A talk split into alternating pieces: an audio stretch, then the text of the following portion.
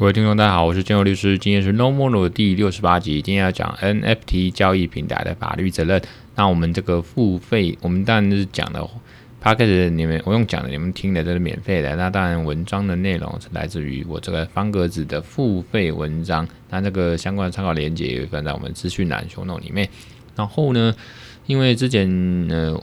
我讲过写过蛮多这个平台业者的法律责任或义务。那在我们这个本节目收听的次数相对也是名列前茅，前五名吧。好，所以当然这个衍生到现在 NFT 的交易，它的平台呢，在中国杭州呢，互联网法院也有这样一个所谓的元宇宙的平台侵权案，所以我们今天拿出来来讲。那当然也是有一个网站也写得很仔细，那你偏向法律的这个探讨了，那我就尽量不要讲那么深、那么多、那么。那么硬啊，哦，那真的是比较是法律人在看。那我们这个分享的东西比较简单哦，比较是呃白话一点。然后呢，所以我们这边就直接开始吧。然后呢，这个案例是说，根据报道啦，中国杭州那边有个法院，他们的就是 Internet 的这种 Court 就是互联网法院，然后有这样的一个元宇宙平台。那刚好那个被告，然后他的谐音那个公司呢，也就叫元宇宙。据我了解是这样。那呃，原告他就认为被告呢这个平台呢，呃，这个涉及到 NFT 的铸造跟发布呢，侵害到著作权。NFT 基本上你把它当做是一个商品，当然它有分的结构有分成 NFT 有分成一个一个 token，那那当然是一个技术上面一个代代币啊代代码代号这样子。那当然这个所谓的不可取代性，它是一个这个区块链的技术哦，那这个储存在区块链里面。然后呢，当然它所表彰出来的、所秀出来的一个 JPG 档，就是我们一般 NFT 会一个图档嘛，吼，那那个就是也是一个商品，当然那个是可以复制、可以取代。大概 NFT 它的简单架构可以这样讲，它的 Mint 它去铸造，Mint 就铸造嘛，然后它发布。然后呢，这是涉及到一个很知名的叫做胖虎哦，在中国那边有个胖虎，那这个 NFT 它的一个图就是胖虎打疫苗。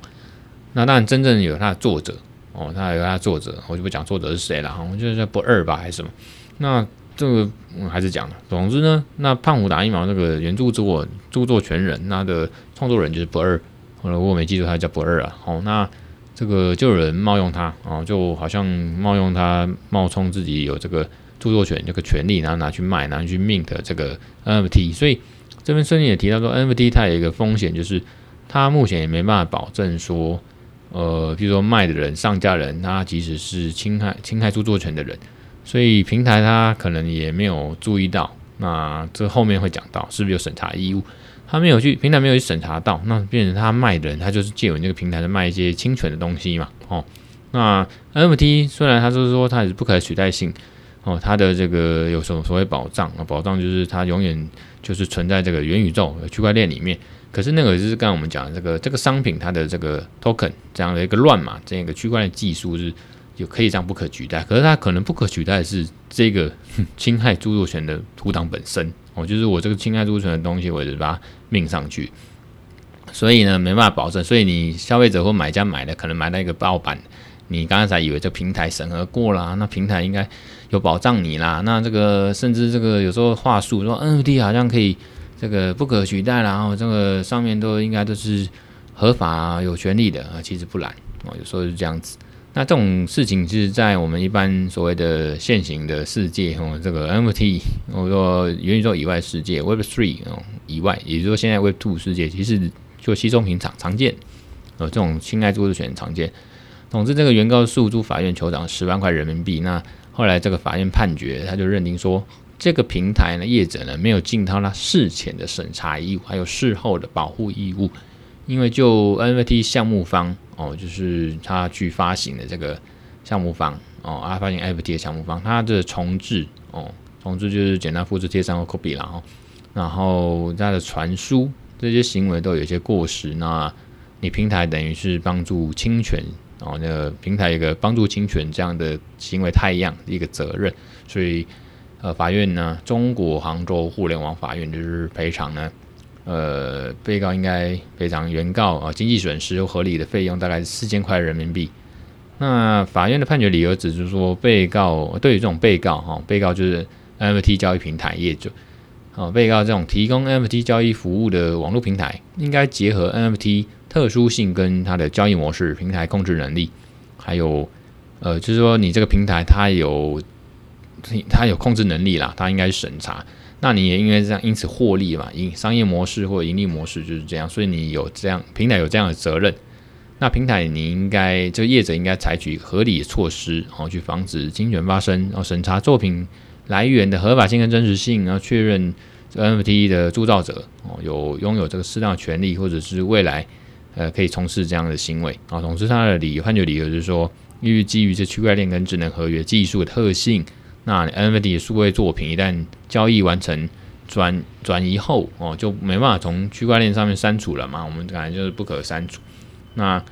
呃，所以那个被告呢，这个平台业者呢，如果再把这个将侵权的这个 NFT 数位作品从区块链上面这样子断开锁链，不是断开合约地址 Token ID，那你你平台者其实也可以做到一个防止后续继续侵害，或者是说把这个侵害的结果效果哦这个停止或者降到最低，你可以做这样最大限度的努力了吼。那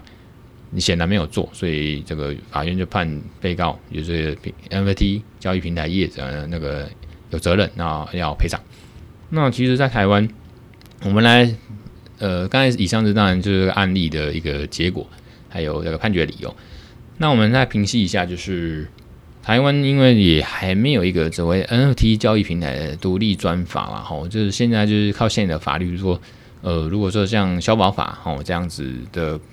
法律规定，哦，说制度去谋求一个解决嘛。如果当然是他在国内，或者是他知道当事人谁呢，好办。那现在就是问题说，如果说他是在全球或国外或网络世界，甚至你不知道买家卖家是谁，那在纽约那边，其实前一阵子也有个案例说，他就是透过 NFT 哦，有点像是元宇宙事情，元宇宙解决元宇宙的法律，元宇宙解决，好像制成一个一个游戏规规则哦，就是说找不到不知道不知道谁，可是你知道他的 Token ID，这个区块链虽然是不可篡改，可是它有个呃透明化，他都看得到。好像很公平，所以他就知道这个 ID 是某个人的嘛。哦，那我就用一样用 NFT 的这种技术跟方式，我就发传票给他，或者特定他，或通知他。哦，那不过讲回来，就是在台湾，那就是我们在现行法，如果知道这个所所有的买卖双方、原告、被告或者相关的人都是在台湾这边。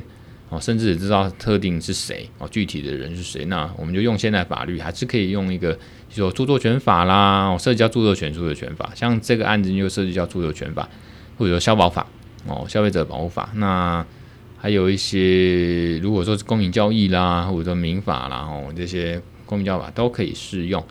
那因为呃，就很像电商平台的呃法治环境一样，台湾目前对这个 N NFT 交易平台业者也没有一个。专法哦，去管理或课予责任义务，所以我们要透过解释或者是看一些案例哦，那包括国外案例或者中国的案例哦。那现在因为 NFT 这个还是还是这个交易盛行嘛，哦，当然最近熊市另当别论。不过但是现在这个情况的时代啊，我们就是还是要去厘清一下平台业者跟著作权人或侵权行为人哦这样的一个精神争议，就是还是需要啦，实务上还是需要。当然 NFT 平台业者都说都在网站的。呃，服务条款声明是写说，呃，本平台所协助发行或拍卖场所上下的，呃，拍卖的 NFT 呢，都是创作者的创作内容。那我本平台呢，不负保证责任，啊不不保证这个创作内容是存在在，呃，是不是侵害第三方的呃财产权啊、知财权的责任？他他不保证有这个责任，啊，不保证他这个上架的东西一定是有智慧产权。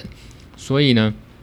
在这种情况下呢，我。我买家或消费者就会事后就会这个一个头两个大说，哎呀，那你如果你 NFT 呃交易平台这种所谓消保法上所谓的企业经营者有这些侵害著作权的事情发生的时候，你你平台业者都没有法律责任吗？哦，那那个学理上有什么肯定说、否定说、折中说？肯定说是说。如果你平台啊接货有接货到投诉或爆料说你这个 NFT 上架 NFT 是有侵权疑虑的，你已经明知或可得而知这个商品这个上架这个 NFT 作品呢是恐怕有不合法的时控时候，你就是开始有课课与他啊平台课与平台这个损害赔偿的责任。那否定说是说呃，当这个如果你要这样去课与他们平台业者这些责任，要去承担这些义务的话呢，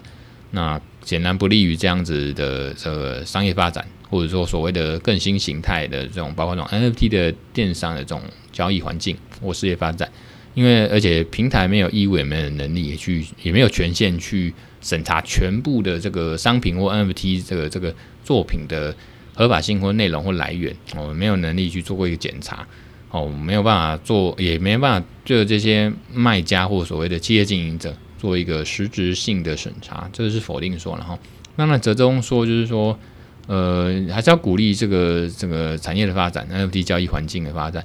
然后，可是也不能原则上也不能课予他平台业者太重的义务。就在例外情形，就是平台明知而可得而知，就是有人去爆料，有人去申诉哦，有人去去讲。那说啊，想说你像这个项目方在你这个平台业者上面上架或著作、铸造、mint 或出售这种 NFT 商品，可能有侵权哦，或者就是侵权哦，或者你这个资格不符合哦，不合格啊，未经过审查。哦，或者你这个企业经营者这卖家这个资格有问题哦，搞不好是假账号还是说什么什么诈骗集团？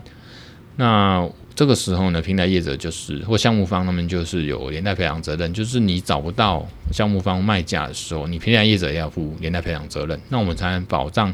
著作权人，也可以保障这个买家就是消费者哦。所以就是等下简单说折中说啊，就是平台业者应该对项目方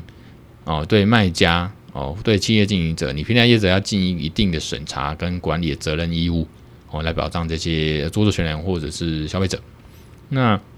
相对于中国呢，它有这些案例或者一些电商的专法，然后就是像 NFT 刚才那个判决案例，那台湾是没有一个专法，哦，没甚至也没有一个相关的组织，哦。也还没有一个相关判例，可是台湾行政院这前一阵子哦，这几年包括前阵子草案也出炉，然后也一直在跟业者或者说内部呃政府内部哦，就是法律的修改是草案啊，就叫《数位通讯传播法》草案，里面第三章呢就有一个叫做数位通讯传播服务提供者哦，就很像以前我们那个法律的那种什么网络。服务提供者一样哦，这边是数位通讯传播服务提供的 LOLO 等，那利用一个专门的这个相关的责任规定，他那个草案就是说，基于这个网络的治理哈，那这个大家多方利用人的利益哈，那避免政府就是直接用行政管制手段介入，然后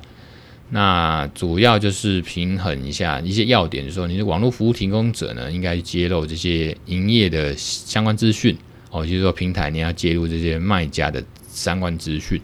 哦，给消费者知道嘛，哦，然后那个网络的这个服务提供者，就是平台业者，他的责任跟免责事由啊，基本上就是采取平台中立原则，就是说，呃，网络服务提供者呢，对自己提供的资讯，你当然要负法律责任，可是对他人传输或储储存的资讯，啊，比如说卖家他上架哦这些商品或 NFT 这些资讯呢，你平台原则上不负审查跟监督的责任。所以这个有点像学著作权法这个通知取下的这个制度，而我通知你啊，就是有问题，那你平台应该就要下架、取下，或者说采取一些措施这样的制度。著作权法是这样子。然后我们现在呃，就是说平台业者他在知道或者人家跟他讲这个架上的这个商品作品哦，这个有侵权的疑虑，你就要下架，或者说经过查证，你平台业者查证说觉得没问题啊，我重新上架哦，那你平台。内的对平台内的这种可能侵权行为，你平台业者不用负担连带赔偿责任，大概是这样。然后呢，这个当然都关系到消费者，也更关系到著作权的那个权益了哈。这样的商品服务呢，呃，简单讲，不管是中国那个判决，还是说我自己之前写的文章，包括这个文章哦，这个今天的本节内容，我们就是结论，我们主张的是说，平台它对这些。它架上这些 mint 这些铸造好出售的项目方卖家或企业经营者资格，你就要去尽一个审核的义务。如果你没有去尽一个审核的义务，然后你对著作权人也没有做一个这个保障义务，就是你要去看去审查到底有没有合法著作权哦，你这个商品这个 NFT 有没有著作权然后，然后造成人家损害相关人损害的时候，你当然平台就要去负责。哦，也就是说，NFT NFT 平台业者对项目方应该尽一定的审查跟管理责任。去保障哦、不仅是著作权的权益，还有这个嗯、买家呃消消费者的权益。那最后呢，那个当然权利人呢，不管是著作权权利人还是呃消费者，他当然也可以要求平台删除跟遮蔽 NFT 在这个呃平台架上呃 NFT 这些商品相关的连接跟侵权内容的资讯啊，否则在扩大一直这样持续这样扩大这个状态持续这样扩大损害或者后续。呃呃，有损害的扩张嘛，就是也就是说，假设平台在接获通知说，哦，你这个是侵权哦，那你平台你没有立即采取必要的措施，那你造成这个损害扩大，侵权行为侵权行为的状态扩大，你当然就要负起连带责任。所以中国那边哦是有这样的一个判决跟理由，那可能也可以供台湾啊，就我国司法实务上的高度参考。然后呢，呃，那。怕之前的听众没听过之前的那那个内容，或者是哦，我们哎，我看一下啊，我应该听一下改正，这个补充一下，因为我今天也不会讲太多废话啊，那就是这个补充一下啊，大家如果不听呢，就把它切掉啊，就是这个部分，就是说以我自己的观察，就是。呃，之前都可能讲过了啊，我再补充一下，就是说各式的平台，呃，各式的平台，包括电商啦，然后这个商品交易服务外送啦、通勤、情色那，Pon Hub 或 OnlyFans，然后社群 FB 这些 Twitter 这些新形态，其实上面有一些经济交易，然后包括我们今天讲 NFT 交易平台，那我们现在呃各个国家，包括台湾，有一个立法管制的困境，现在呃就是努力来去处理，比如说每个平台都号称中立，不介入商家跟消费者之间的交易纠纷。哦，甚至是著作权的侵害纠纷哦，维护言论自由哦。之前上一集就是讲的 Twitter 的言论自由嘛，哈。那这些啊，上面有一些商业性言论这些自由，那这个有时候好像无法可管。可是说台湾其实之前在大概两年前吧，反正一两零九年有个台上一零九年度台上字第一零一五号民事判决，里面的理由就是说，其实侵权行为呢，在一些特殊的情况下，比如说。呃，法令或者当事人契约约定，或者是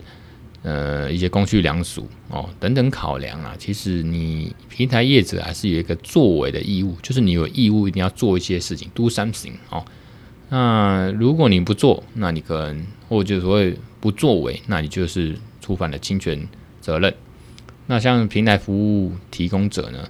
你架设了网站，架设了一个平台，那你做一些营业的服务还盈利，那你做提供服务。那如果像那个案，这个台湾这个判决说，你在这个平台，你使用者发表文章一些资讯在这平台上，那人家可以点选来看嘛，哦，人家看你的言论，然后你这个行为人就散播一些言论这样子，然后呢，有人去检举哦，比如说被害人检举哦，那个公然侮辱哦，我就我去或者说这个回谤哦，讲不实资讯，那我被害人我就是去检举或告知你平台，哦，这样的情况发生。然后我就要求你下架哦，你平台要下架删除这样子的 po 文。那那法院就是说，我们台湾那个法院这个判例是说判决，然后就说你平台基于你就是平台服务提供者啊，对于你的平台管理跟控制权限嘛哈，那你也要兼顾这个呃平台使用者就发文者的表现自由，就言论自由，还有被害人的权益保护，你要去衡量哦，大家给他这么大的一个义务跟帽子。所以呢，你这个平台服务提供者呢，你就又应该要有个适当的审核作为义务哦。那或者是，如果你有相当理由认为这个侵害名誉的言论呢，你就是更有采取防止措施的作为义务。所以刚刚一直在讲作为义务，那刚才讲这样的论调，这样的理由，其实就跟刚才中国杭州的那个 NFT 交易平台的这个呃侵权的判决理由其实是一样，就是平台有一个一个。呃，积极的作为一份审查义务，然后或者说呃措施，呃防止措施的一个积极的义务。所以呢，尽管这些实务见解是在一些针对社群平台或言论自由、名誉权侵害，可是其实在其他案件类型或者说商业形态里面的平台经济也是可以做一个参考。然后呢，今天呢，呃，我们的分享就到这边，大概快二十分钟。那我是建佑律师，今天就到这边啊，我们下回再收听喽，谢谢大家，拜拜。